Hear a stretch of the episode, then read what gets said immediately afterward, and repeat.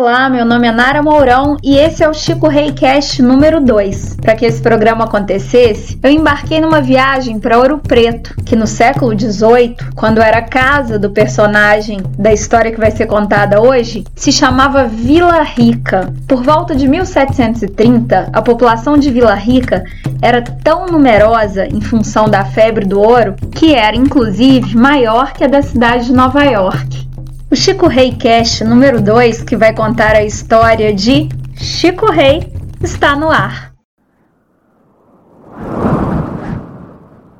A primeira coisa que eles perdiam, ainda em África, quando eram escravizados e vendidos, era seu nome, sua dignidade, sua origem. Né? Tentavam arrancar isso deles. Então, aquele rito de dar sete voltas se você for mulher, ou nove voltas se você for homem, em torno de uma árvore, né, o embondeiro, o embondoeiro ou baobá, e fazer com que esse rito de dar sete voltas em torno do baobá fizesse você esquecer suas origens, isso também é muito marcante, porque te dizem que você vai para um novo mundo e ó, você não tem alma, você não tem coração, você não tem salvação porque você tem a pele preta. E aí você era batizado, né? Você está lá no porto de Angola, você pode virar Maria Angola. Você é batizada num rito cristão, um rito católico que para eles era também desconhecido, porque eles tinham outras eh, matrizes religiosas. Você acabou de ouvir a historiadora Sidneia dos Santos. Ela foi uma das nossas guias nesse percurso para entender a história da África.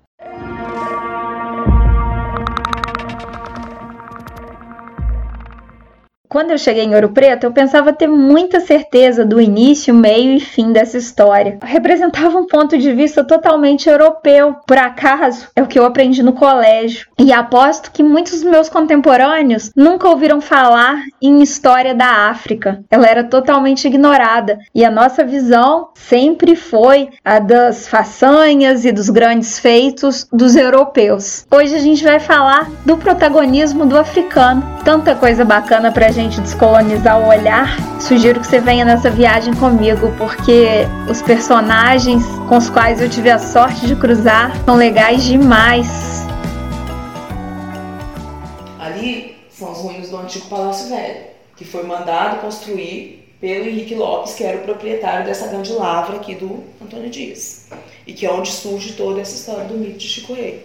Então, se esse homem veio, né, com o filho, a história que é contada, né? Ele é aprisionado, ele, a esposa de Jalô, a filha Itulu e o filho Muzinga.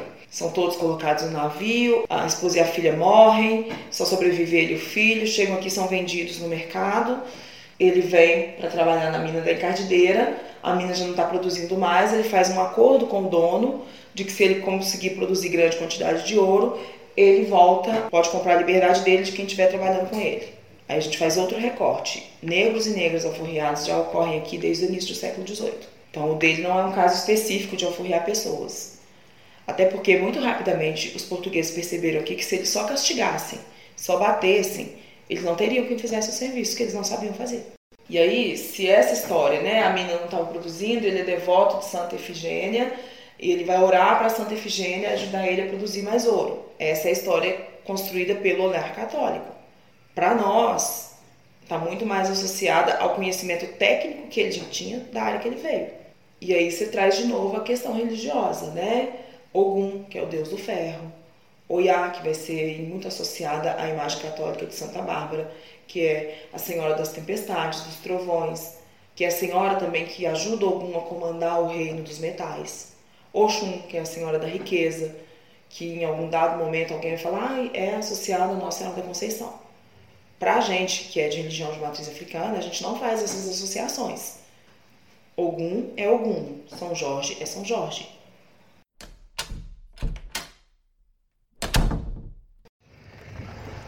Prazer. Prazer, que é edição. Na joia. Menino, não estava preparada para esse morro, não. Você veio lá de baixo? Vim lá de baixo. É, é um pique. É um pique? Aue, Chico, rei, reina. Aue, Chico, rei, reina. Aue, Chico, rei, é madeira de lei. Então o Congado ele tem uma ligação direta com a Igreja Católica, que é a louvação, a, a, aos santos católicos, a Nossa Senhora do Rosário, a São Benedito. O Chico Rei ele dançava, dançou com gado no dia 6 de janeiro, é, em agradecimento por ele ter tido essa conquista que ele teve aqui dentro desse território.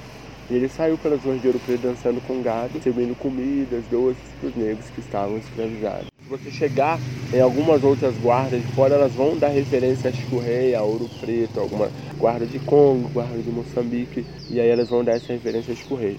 E nós juntamos um grupo que denominamos de Associação Amigos do Reinado e remontamos essa festividade em honra a Nossa Senhora do Rosário, que era uma festividade que Chico Rei fazia.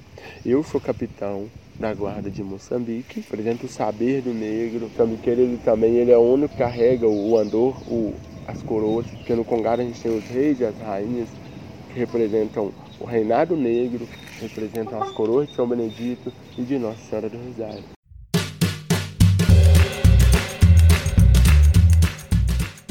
Então, quando você fala de um grupo de, de homens negros e mulheres negras que reconstruiu aqui seu reinado, você está falando de um grupo que arrumou um jeito de disfarçar dentro de ritos católicos suas religiões de matriz, que não são as religiões europeias. Porque quando essas pessoas chegam aqui, elas têm que sobreviver, resistir e reexistir.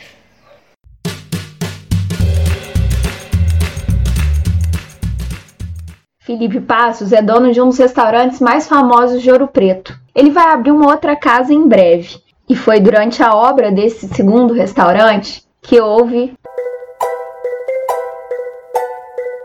um encontro. Isso era o porão, a gente está no porão, é, porão da casa. Da casa é. Era um porão, era, aqui você tinha um pé direito de pouco mais de um metro, um metro e meio. É um canto que a gente não, não usava, não via, não vinha atualmente na, na casa.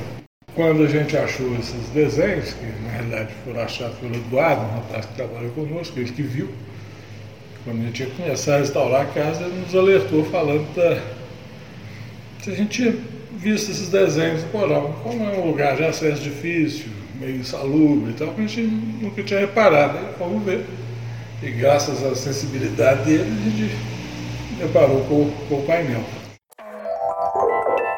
Embora o achado seja de 2017, a divulgação começou em 2019, é bastante recente. Inclusive, minha visita aconteceu apenas um dia depois da ida do pessoal do Instituto do Patrimônio Histórico e Artístico Nacional.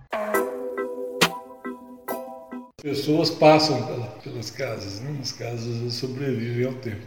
É uma cena de aldeia, parece que é uma cena de uma aldeia na, de uma aldeia na África. Pode ser um ritual, pode ser uma festa os bichos e a questão do barco, que tem duas pessoas dentro. Eu acho que mostra uma a pessoa usou, a parede foi um pedaço de papel que ela registrou o sentimento dela, ou o que ela estava passando, e é muito da história do, de onde eu vim, como eu vim. Então eu acho que esse registro deve passar, ele tem que ir além da gente. Quando tem um encontro desse, é de se imaginar quanta história está escondida, né? Pois é, você não tem noção, não tem noção de onde pisa, o que que vê. E é, eu acho que é uma questão do sentimento também, do que desenhou escondido, que esse cantinho, o canto dele ali e tal. Então, então você não sabe o que que, o que, que guarda. Ainda não existe previsão da inauguração do restaurante, mas uma coisa é certa: quem for lá vai ter esse painel para ser exibido e conhecido em primeiro plano.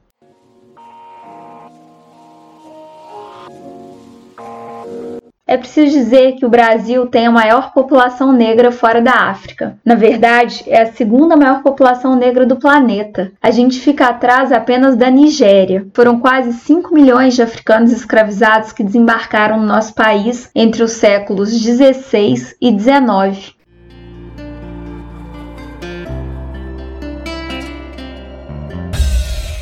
Porque que a história do africano no Brasil, a história do povo negro no Brasil, é sempre uma história contada do ponto de vista branco, do ponto de vista colonizador e de um ponto de vista que nunca trouxe para a gente a dignidade que a gente merecia. Até alguns anos atrás, a gente acreditava que os nossos antepassados vieram para cá porque eram fortes e conseguiam fazer trabalhos pesados. Não nos davam a permissão de saber que a gente descendia de reis, de rainhas, de pessoas extremamente inteligentes Hoje está na moda, né? Sereias, deidades. Vamos olhar lá para os Dogons, próximo a Gana. Povos que já conheciam Sirius A, Sirius B, muito antes né, da nossa geração pensar que essas estrelas existiam. O calendário que a gente usa, onde esse calendário surgiu? Vamos voltar lá no Antigo Egito, vamos voltar lá no, nos Quemitas, a região que hoje corresponde ao Sudão, que é a região de negros de pele retinta. Muita gente gosta de falar assim, ah, mas os próprios africanos se escravizavam. Não. O modelo de escravidão que a Europa vai impor na África e depois a diáspora desse povo para a América e para várias outras partes do mundo não é nem de longe comparável ao que acontecia em África, porque não era escravidão, era um modelo de servidão. Se a minha tribo guerreava com a sua, a sua perdia, a minha ganhava, você vai ser incorporada dentro da minha tribo. Mas você não necessariamente vai ter uma relação de escravidão como a que Portugal vai trazer para cá. Com esses castigos, com a mutilação, igualdade de direitos, equidade e igualdade de direitos a gente não teve até hoje. É outra história mentirosa, que quando a Isabel também assina aquele papel muito mais para atender os interesses ingleses do que mesmo porque Portugal queria fazer isso, ela já assina em 1888, opa, desde 1830 os movimentos abolicionistas já estão trabalhando e quando esse papel é assinado, coincidentemente, pelo menos 88% dos negros brasileiros já estavam alforriados. Brincadeiras à parte, o enredo da Mangueira desse ano é uma aula de história para décadas. Mês que vem, a segunda e última parte desse podcast finaliza a narrativa sobre Chico, que é representativa dos quase 5 milhões de africanos que vieram escravizados para o Brasil em três séculos e meio. Ó, oh, então até mais. Um beijo e um queijo.